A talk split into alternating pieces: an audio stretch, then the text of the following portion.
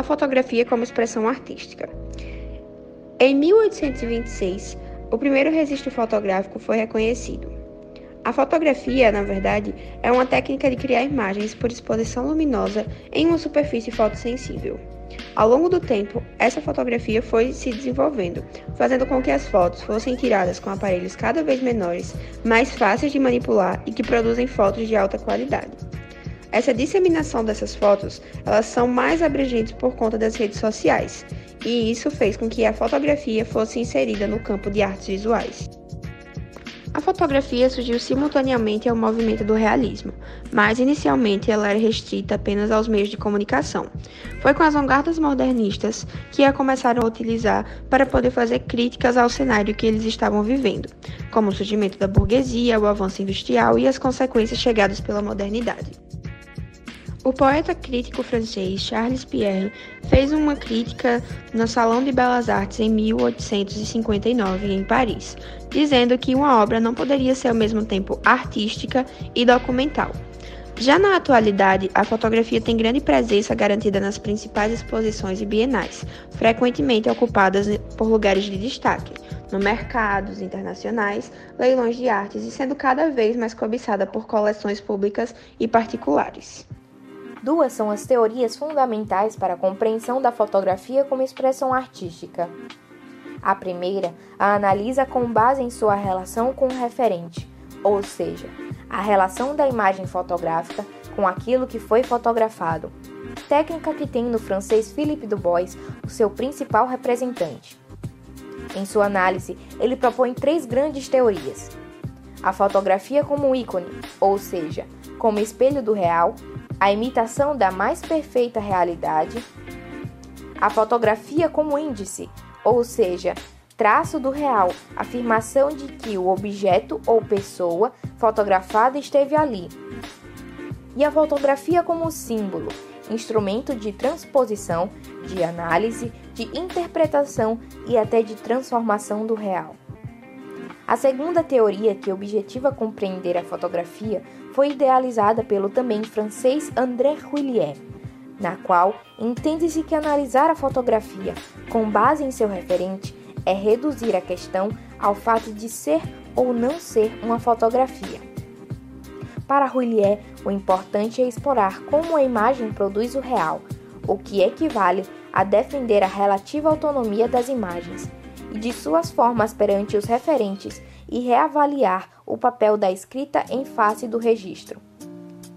Assim, ele propõe uma visão da fotografia por meio da composição imagem-texto, um conteúdo transferido de contexto.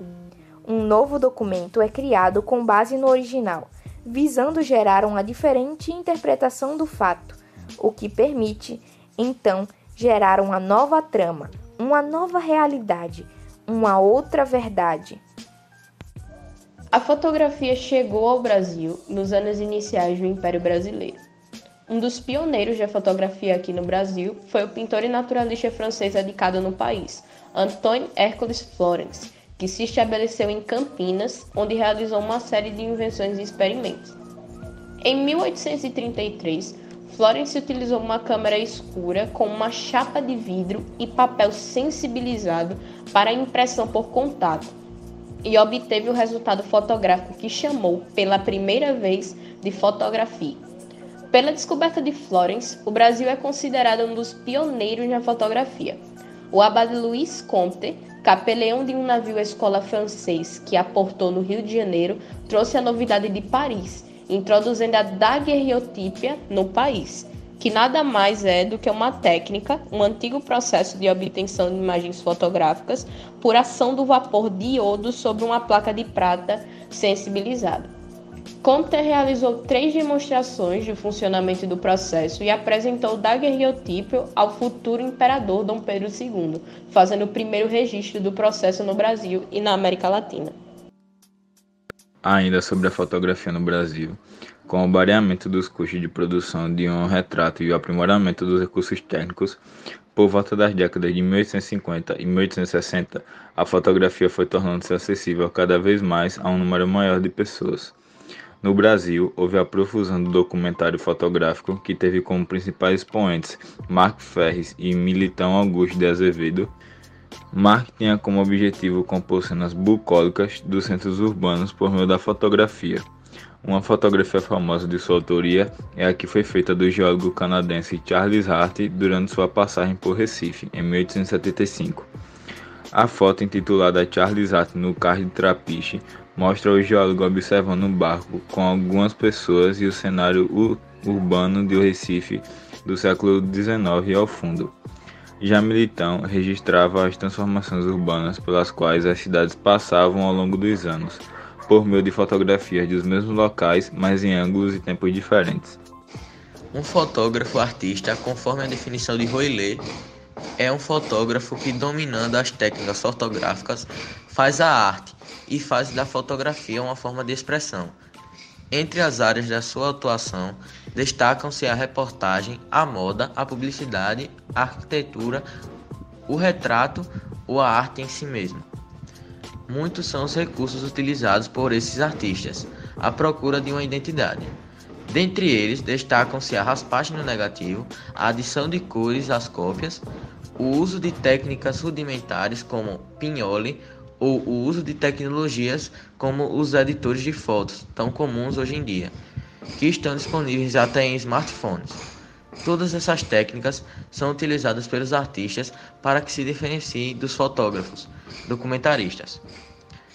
Três artistas que se destacam são Henry Cartier-Bresson e os brasileiros Sebastião Salgado e Vicky Muniz. O francês Henri Cartier-Bresson, que nasceu em 1908 e morreu em 2004, é considerado por muitos o pai do fotojornalismo.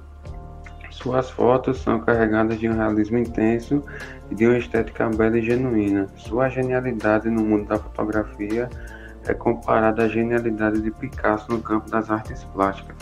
Cartier-Bresson foi o primeiro fotógrafo da Europa Ocidental obter permissão para visitar e documentar a Rússia comunista após a morte de Stalin, em 1954. Cinco anos depois, fotografou o décimo aniversário da Revolução Popular Chinesa, viajando pelas ruas de Pequim. Depois, em 1974, o mestre da fotografia se concentrou em desenhar e expor seus trabalhos. Ele acreditava que, abre aspas, a câmera pode traduzir o mundo real em imagem, flagrando-as em suas manifestações mais espontâneas. Fecha aspas, Cartier Agora citando mais um fotógrafo, nós temos o brasileiro Sebastião Salgado, que inclusive é um dos fotógrafos mais respeitados do mundo inteiro e é reconhecido principalmente por seu estilo único, que é retratar em preto e branco, mesmo na época da foto colorida. Sebastião Salgado nasceu na cidade de Aimorés, que é uma cidade do interior de Minas Gerais. Em seus trabalhos, a ausência de cores ela clama por soluções e compartilha a dor, a miséria e a fome. Entre esses trabalhos, a gente pode destacar uma série de fotografias. Temos as Outras Américas, que é de 1986, e Sahel, O Homem em Pânico, que é de 1986 a 1992, que nos quais ele volta sua câmera para os trabalhadores do mundo inteiro, que resultou numa das suas maiores exposições, que é a Workpiece. Nós também não podemos deixar de citar dois grandes projetos feitos por Sebastião Salgado. Um deles é o projeto Êxodos, que foi um de seus primeiros trabalhos realizados ao longo de seis longos anos, onde ele viajou por mais de 40 países.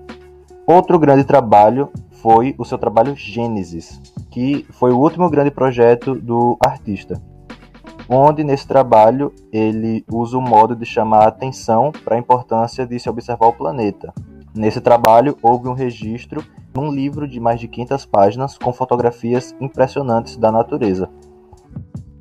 Meu nome é Gilberto e eu vou falar um pouco sobre o brasileiro Victor Muniz. Ele era fotógrafo desenhista, pintor e gravador e desde 1983 passou a viver e a trabalhar em Nova York, onde realiza uma série de trabalhos nos quais investiga principalmente temas relativos à memória, à percepção e à representação de imagens, do mundo das artes e dos meios de comunicações, utilizando materiais inusitados como açúcar, chocolate líquido, doce de leite, ketchup, gel para cabelo, lixo e poeira. O artista surpreende fazendo surgir obras como a Mona Lisa Geleia, a pasta de amendoim, o soldado composto por inúmeros soldadinhos de brinquedo e a medusa de macarrão e molho marinara. O Saturno devorando um de seus filhos de Goya, refeito com sucata, e retratos das, das atrizes Elizabeth Taylor e Monica Witt, compostos por centenas de pequenos diamantes. Em 1988, em que realizou a série de desenho The Best of Life, na qual reproduz de memória uma parte das famosas fotografias veiculadas pela revista America Life. Convidado a expor os desenhos, o artista fotografou-os e deu as fotografias a um tratamento de impressão periódico, simulando uma, um caráter de realidade as mais originárias de sua memória. Com essa operação, inaugurou uma sua abordagem das questões envolvidas na circulação e retenção de imagens, no Brasil, Vicky Muniz ficou reconhecido, principalmente depois dos documentários Lixo Extraordinário, que ganhou visibilidade em todo o mundo.